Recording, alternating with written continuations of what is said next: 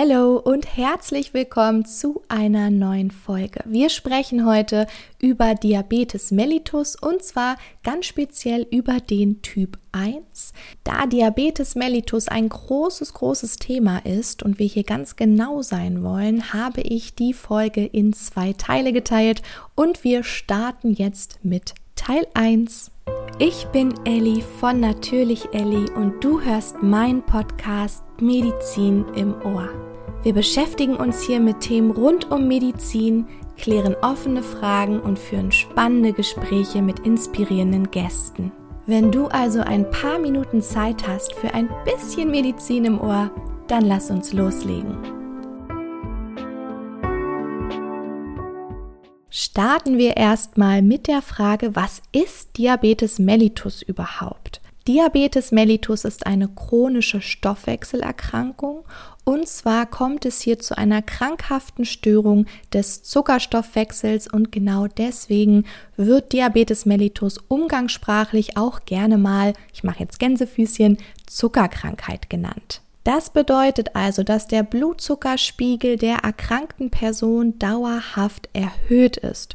Und das ist natürlich gefährlich, weil dieser hohe Blutzuckerspiegel jetzt dazu führen kann, dass mit der Zeit eben Gefäße oder aber auch verschiedene Organe geschädigt werden können.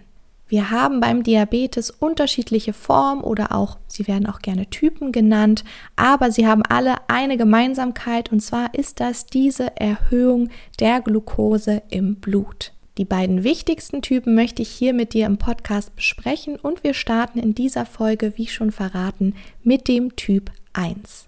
Um die Pathophysiologie vom Diabetes gut verstehen zu können, solltest du dich mit zwei Dingen gut auskennen. Das ist zum einen das Pankreas. Hör dir auf jeden Fall hier nochmal die Podcast-Folge an, wenn du das noch nicht gemacht hast. Und auch Insulin. Hierzu gibt es auch eine Podcast-Folge. Beides verlinke ich dir unten in den Show Notes. Der Typ 1 Diabetes ist gekennzeichnet durch einen absoluten Insulinmangel. Dieses Wort absoluten Insulinmangel solltest du dir hier auf jeden Fall merken. Und zwar kommt es durch eine autoimmune Reaktion zur Zerstörung der Beta-Zellen des Pankreas, also unserer Bauchspeicheldrüse. Was bedeutet jetzt nochmal autoimmune Reaktion? Das bedeutet, dass körpereigene Antikörper die Insulin produzierenden Beta-Zellen jetzt zerstören und man spricht von einem absoluten Insulinmangel, wenn 80 Prozent der Beta-Zellen der Bauchspeicheldrüse zerstört sind. Und durch die Zerstörung dieser Beta-Zellen kann die Bauchspeicheldrüse irgendwann gar kein Insulin mehr produzieren. Da Insulin ja aber überlebensnotwendig ist, haben wir jetzt ein Problem, was Typ 1 Diabetiker umgehen, indem sie sich eben regelmäßig und auch ihr Leben lang das Hormon Insulin spritzen. Wenn sie das nicht tun würden, dann würde eben keine Glucose mehr in die Zellen gelangen und sie hätten andauernd einen viel zu hohen Blutzuckerspiegel. Denn was macht nochmal Insulin? Ganz genau, Insulin bringt die Glucose, also den Zucker, in die Zelle und die Glucose braucht die Zelle, um überhaupt arbeiten zu können. Okay, weil der Diabetes Typ 1 häufig schon im Kindes- oder dann eben im Jugendalter auftritt, wurde er früher auch sehr gerne juveniler, also jugendlicher Typ genannt.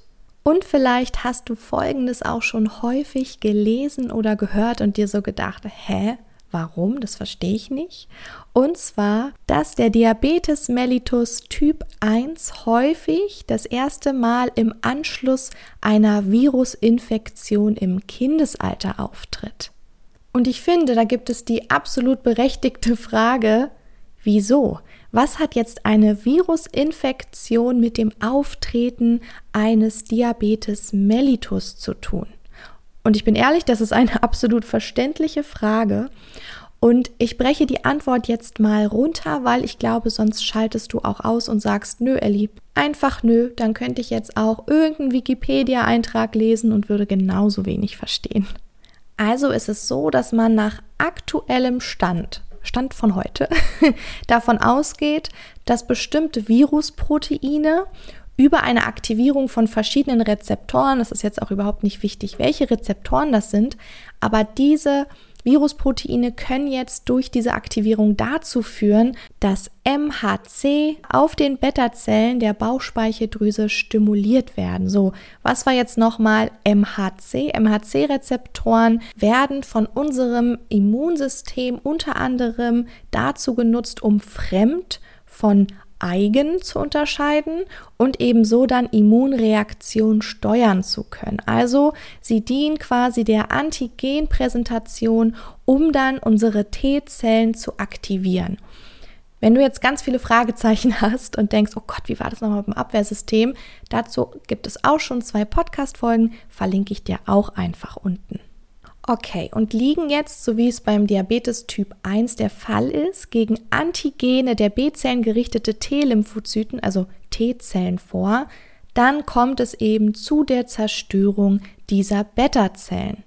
Und damit kommt es, wie wir gerade schon gesagt haben, eben zum Insulinmangel. Puh, okay, das war jetzt ein bisschen komplizierter. Gerne kannst du einmal kurz auf Pause drücken, dreimal durchatmen, das nochmal für dich im Kopf wiederholen und dann geht es weiter. Aber ich hoffe, das war jetzt verständlich. Mehr musst du, denke ich, auch dazu nicht wissen. Also, wenn dir das Abwehrsystem noch fremd ist, dann schau mal nach unten in die Show Notes. Okay, dann haben wir jetzt auch geklärt, warum es häufig heißt, nach einer Virusinfektion kann Diabetes mellitus ausbrechen oder bricht dann gerne das erste Mal aus. Und wenn Diabetes mellitus jetzt ausbricht, dann manifestiert es sich gerne das erste Mal als Koma Diabetikum. Was ist das denn jetzt? Was ist das Koma Diabetikum? Das Koma Diabetikum ist eine schwere Komplikation des Diabetes mellitus und zwar kommt es hier zu einem hyperglykämischen, also Überzuckerung, hyperglykämisch, beziehungsweise zu einem diabetischen Koma. Und beim Typ 1 manifestiert sich dieses Koma diabeticum vorwiegend oder ganz häufig als ketoacidotisches Koma und beim Typ 2 wäre es dann das hyperosmolare Koma. Keine Sorge, auf das ketoacidotische Koma gehen wir jetzt nochmal ganz genau ein und das hyperosmolare Koma besprechen wir dann in Teil 2, aber beide Formen sind sehr, sehr ähnlich und unterscheiden sich eigentlich vorwiegend nur in dieser Ketoacidose. Okay, also, wir sind beim Typ 1, also schauen wir uns das ketoacidotische Koma jetzt einmal genauer an. Wie kommt es jetzt dazu? Wir haben einen Insulinmangel. Und dieser Insulinmangel, das haben wir gerade schon gesprochen, führt dazu, dass eben der Blutzuckerspiegel im Blut steigt. Also haben wir eine Hyperglykämie. Und dieser Insulinmangel führt jetzt aber auch dazu, dass die Lipolyse gesteigert wird. Warum?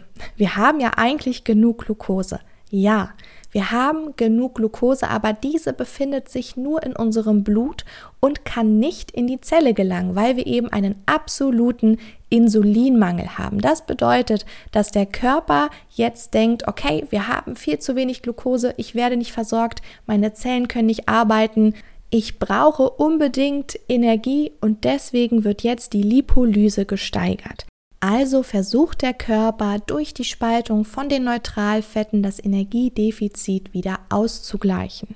Und durch diese gesteigerte Lipolyse bilden sich jetzt viele, viele Ketonkörper aus diesen freigesetzten Fettsäuren. Und durch diese vielen Ketonkörper, die jetzt anfallen, verändert sich zum Beispiel der Geruch des Atems. Also wir haben jetzt, man sagt auch Acetongeruch, also ein Geruch wie Nagellackentferner oder auch so ein überreifes Obst, so ein ganz süßlicher Acetongeruch.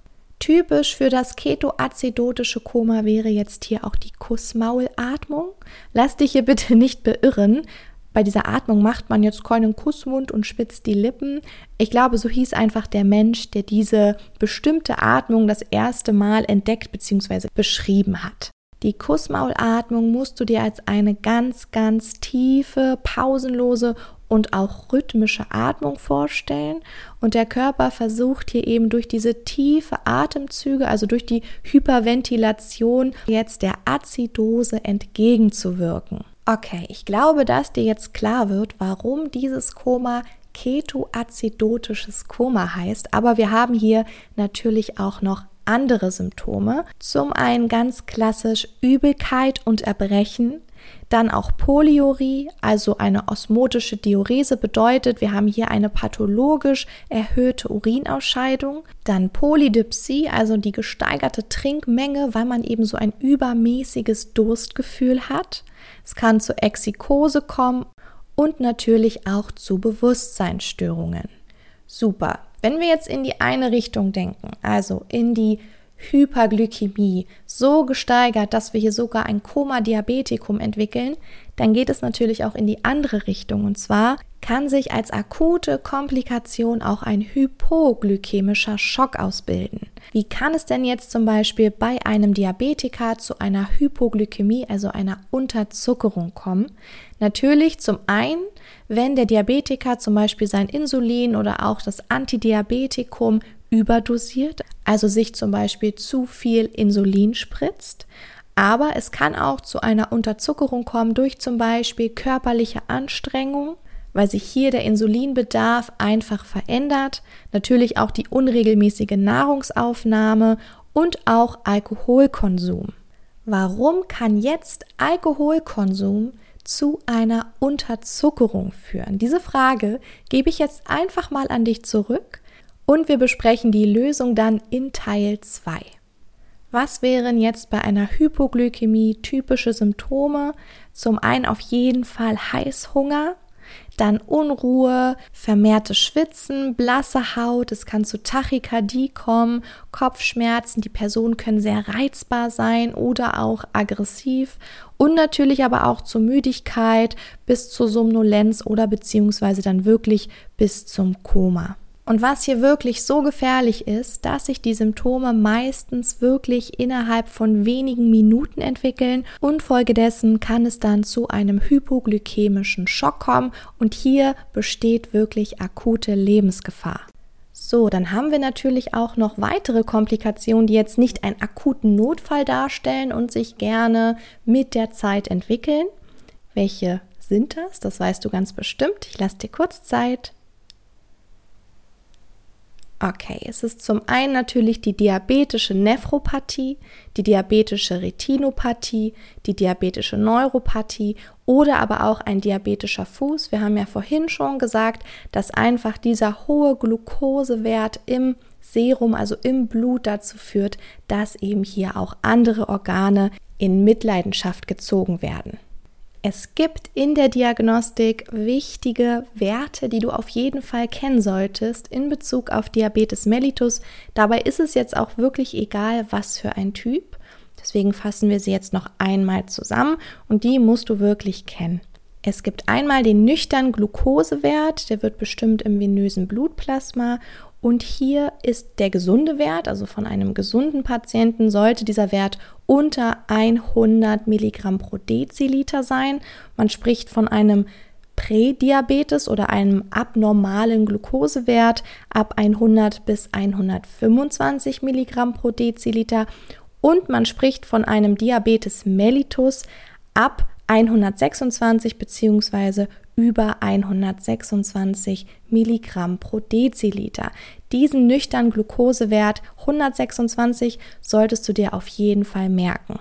Dann haben wir den HbA1c-Wert, das ist das Blutzuckergedächtnis, also so wird es auch genannt. Was ist hier nochmal HbA1c? Das bedeutet, wir haben hier verzuckertes Hämoglobin, also hier wurde Glucose an Hämoglobin gebunden. Und hier ist der normale Wert unter 5,7 Prozent. Von einem Prädiabetes spricht man ab 5,7 bis 6,4 Prozent und ab 6,5 Prozent spricht man eben vom Diabetes mellitus. Und dann solltest du dir auf jeden Fall noch die Werte vom OGTT merken. Was ist der OGTT? Das ist der orale Glukosetoleranztest.